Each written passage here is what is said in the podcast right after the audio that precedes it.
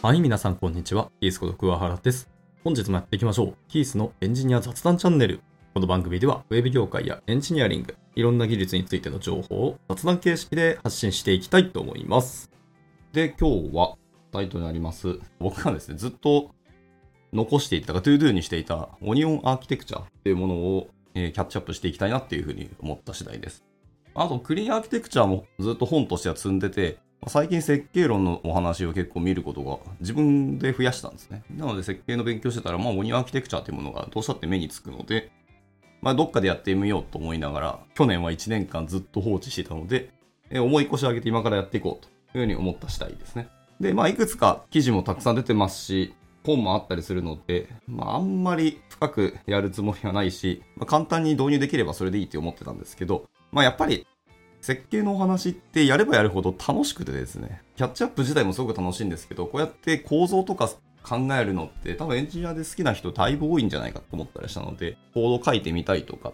このアーキテクチャに沿った構成とかっていうのをやってみたいなと思った次第です。で、私はなんだかんだフロントエンドの領域が大好きなので、フロントエンド領域でオニオアーキテクチャの、まあ、設計概念とか思想っていうのを取り入れたらどうなるのかなみたいなのをまあ、個人でも考えてみたいと思いました。まあ、誰かしら多分ブログ書かれてる気はしますし、リポジトリも存在するとは思うんですけど、まあ、私自身でやってみたいっていうのはありますね。で、まずは入門してみようというところで、いつも通り、チャット GPT、GPT-4 にオニオンアーキテクチャとは何ぞやっていうのをまあ簡単に説明してくれよっていう風に投げてみた感じですね。で、僕はまあ勉強、今から始めるとなので、ふーんっていうような概要のお話で今日は終わってしまうんですけど、まあ、まず、えー GPT-4 君の回答をちょっと読みますと、えーオニオアーキテクチャというのはソフトウェアのアーキテクチャデザインパターンの一つであって、ソフトウェアのコンポーネント複数の層、レイヤーですね。っていうようなものに分割をし、それぞれの層が特定の役割を果たすように設計するアプローチですと。で、このアーキテクチャーというのは内部のコードが外部に依存しないようにし、えー柔軟性やテスタビリティを向上させることを目的としています。まあなんか、話聞く限り、これなんかレイヤードアーキテクチャーとかは多層アーキテクチャみたいな日本語もあったりしますけど、あの辺の話っぽいですよ。で、一般的にオニオンアーキテクチャーっていうのは内側から外側に向かって以下のような層、レイヤーを持つと。え1番はドメイン層、まあ内側の層ですね。では、まあビジネスロジックだったり、アプリケーションのコア機能を含む層です。この層は他の層からも独立していて、ビジネスルールやデータモデルっていうのを定義していきましょうと。で、二つ目がアプリケーションサービス層だと。名前はちょっと GPT が勝手に言ってるので、もしかしたら名前は違うかもしれないですけど。で、まず第2層が、今言った通り、アプリケーションサービス層だと言ってます。で、こちらはドメイン層をラップして、外部からのリクエストを受け取って、まあ、適切なドメインオブジェクトを操作する層ですよと。で、アプリケーションのエントリーポイントとして機能し、外部のクライアントとのインタラクションを処理します。で、ラスト3つ目がインフラストラクチャー層ですね。外部の層と言われています。これはシステム外部との連携を担当する層です。名前の通りそのまんまですよと。はい。で、まあ、オニオアーキテクチャっていうのはそのコードの依存関係を逆転させることで内部のコードが外部のコードに依存しないようにするため、まあ、テスト容易性だったり保守性を高めるのに役立ちますと。で、各層が特定の役割を持つため、変更が行われた場合にも影響を最小限に抑えられるメリットがあります。お話ですね。で、まあメリットがじゃああるんだから、じゃあデメリットはどうなのっていうので、まあデメリットの話も聞いてみたんですけど、オニオンアーキテクチャはデメリット一応4つぐらい GPT-4 は教えてくれましたけど、1つは複雑性だそうですね。プロジェクトの規模とか要求に応じて複雑になる可能性があると。まあこれは別にどの設計でもそうなんですけど、まあそのレイヤーとか層の追加によって適切な設計が必要になるため、まあ小規模のプロジェクトでは逆に過度に複雑と感じられることもあると。まあ規模感も確かにあるかもしれないですね。そこまでの設計とかレイヤーを考えなきゃいけないっていうような規模感ならばわかりますけど、そうじゃないライトなアプリケーションとかプロダクトであれば、別にそこまで設計しなくても良いだろうっていうところはあるかもしれないですね。で、二つ目に学習コストが挙げられてます。はい。オニオンアーキテクチャの導入には学習コストがかかる場合があります。開発チームはアーキテクチャの原則やパターンを理解して、それに従ってコードを設計する必要がありますと。まあ、これも他の設計ともそうですけど、ちゃんとこういう手法とかフレームワーク的な、なんたらアーキテクチャを導入するんであれば、それを理解している方がコアなところをやっていただかないと、まあ、カオスなアーキテクチャになりそうだっていうのはもちろんあるので、まあ、せめてレビュアーだけでも確かに入ってほしいなと思いますね。で、3つ目。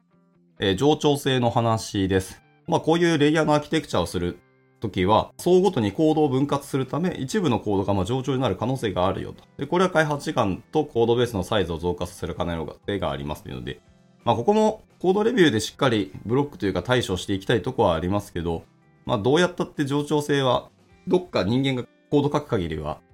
うん、生まれる可能性は大いにあるので、ここは確かにデメリットとしてずっと頭の片隅に入れといた方がいいかもしれないですね。で、ラスト、え、4つ目は適用範囲です。はい。えー、オニオンアーキテクチャってのは全てのプロジェクトに適しているわけではない。そりゃそうだよね。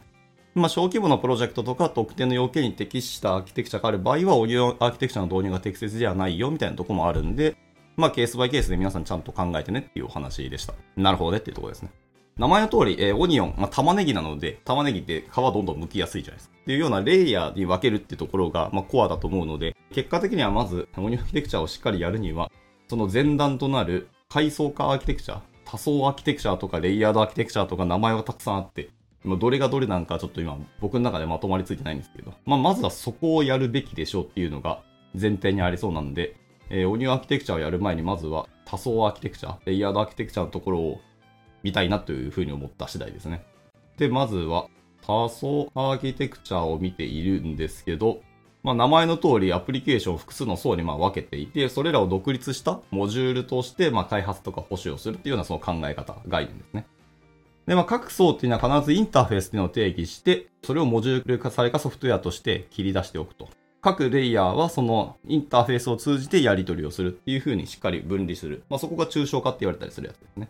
こうすることで、しっかり責務を分けて、え、お互いのやり、焼きくりを分けて分割ができるというお話です。で、まだこれはテクノロジーの進歩とか要求の変化ですね。現場の要求の変化に合わせて各層を個別にま痴漢することもできたりするというので、まあ、ここが抽象化のメリットでもあったりはしますと。で、一応多層アーキテクチャの起源と変遷みたいなのがあったので、軽く見てますが、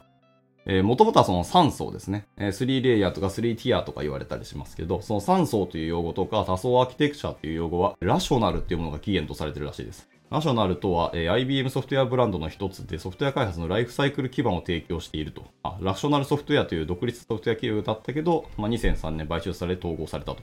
まあ、というところが、えー、起源であるとされているこれどうなんですかねなんか諸説すごくありそうですけど、まあ、まずはそういう説があると。で、まあ、一般的にティアっていうのは物理的に異なるサーバーで、えー、レイヤーって言われたらソフトウェア上の役割分担であると解釈されるらしいです。えー、そうなんで、日本語ではどちらもそうと訳されてしまうため、えー、英語の原義を確認することはとても重要です。っていう意味だと僕らはソフトウェアを扱うので、レイヤーっていう言葉を使う方が、より元々の定義に沿ってそうな気がしましたね。はい。ただまあ、英語でティアと書かれていても、ソフトウェア的な役割分担を意味している場合もあるため、非常に厄介ではあるというので、まあ、ここはまあ、言葉の進化とか変化によってみんなが受け入れたってことはあるでしょうけど、僕はなんか、厳密にやりたい派の人なので、今度からちゃんと明確にレイヤーって分けようと思います。で、ティアって聞いたら、おそらく物理的な話なのかなっていうのを片隅に入れながらちょっと話しようかなと思いました。はい。まあ、時代の変化によって揺れていることは、まあ、事実としてあるよってことでした。で、まあその多層アーキテクチャの例として、まあいろんなものがあるんですけど、いわゆるソフトウェアエージェントによって実行されるクライアントサーバーモデルの1形態とかはまさにそれだよね。まあユーザーと、あとデータベース間と、あとデータの要求サービスにミドルウェアっていうのを導入するようなアプリケーションっていうのも、まあ多層アーキテクチャと言えたりするっていうところですね。なんか昔のなんだっけ？MVC とか昔ありましたよね。モデルビューコントローラーとかあったと思うんですけど、あの辺の話は、ここになんか立脚した考え方な気はしますね。で、さっきのそのクライアントサーバーアーキテクチャの、え、モデルでいくと、まあ、ユーザーインターフェースとビジネスロジックと、え、データベースっていう3つの層に分けたりするとかいうようなやつですね。まあ、その辺がいわゆる多層アーキテクチャと言われるような概念の話です。まあ、他にもレイヤードアーキテクチャとか厳密な言葉はあるんでしょうけど、まあ、根本的にはそういう分け方をするっていうことですね。え、コントローラー側とモデル側とビュー側と3つに分けていくような概念で一旦いいと思います。あビューっていうかユーザーインターフェースですね。で、まあ、じゃあ、あの、大元の日本アーキテクチャの話に戻りますと、まあそういう階層化アーキテクチャっていうのをしっかり知った上でいかないといけないんですけど、続いて続く話が、えー、先ほどの GPT 君も言ってたんですけど、次はあの依存性の話があった通りで、オニオンアーキテクチャを理解するには、依存性逆転の原則というのが理解しなきゃいけないっていうので、え、依存性アーキテクチャの原則のお話を次に見ていきたいと思うんですけど、すいません、今日は早いですけど、ここで終わっていきたいと思います。で、明日は続きですね。依存性逆転の原則をちょ、ちょっと勉強してやっていきたいと思いますので、興味あればまた来てみてくださいと。で、それやったら、えー、明日はちゃんとオニオンアーキテクチャ本論に入れたら入りたいなっていうとこですね。はい。まあ、ちょっと僕の理解が浅かったりするので、もう多少のミスとか、もし間違いがあったら言っていただいて構わないので、ぜひぜひ、あの、まさかりお願いします。で、あと、まあ、今から学ぶ方も一緒に学んできたと思いますし、まあ、どっかでオニオンアーキテクチャの実装ですね。プログラミングして、ちゃんとリポジトリ公開もしたいとは思ってますので、一緒に勉強できたらなと思ってます。はい。今回はこんなところで終わっていきたいと思います。いつも聞いてくださり本当にありがとうございます。ではまた次回の収録でお会いしましょう。バイバイ。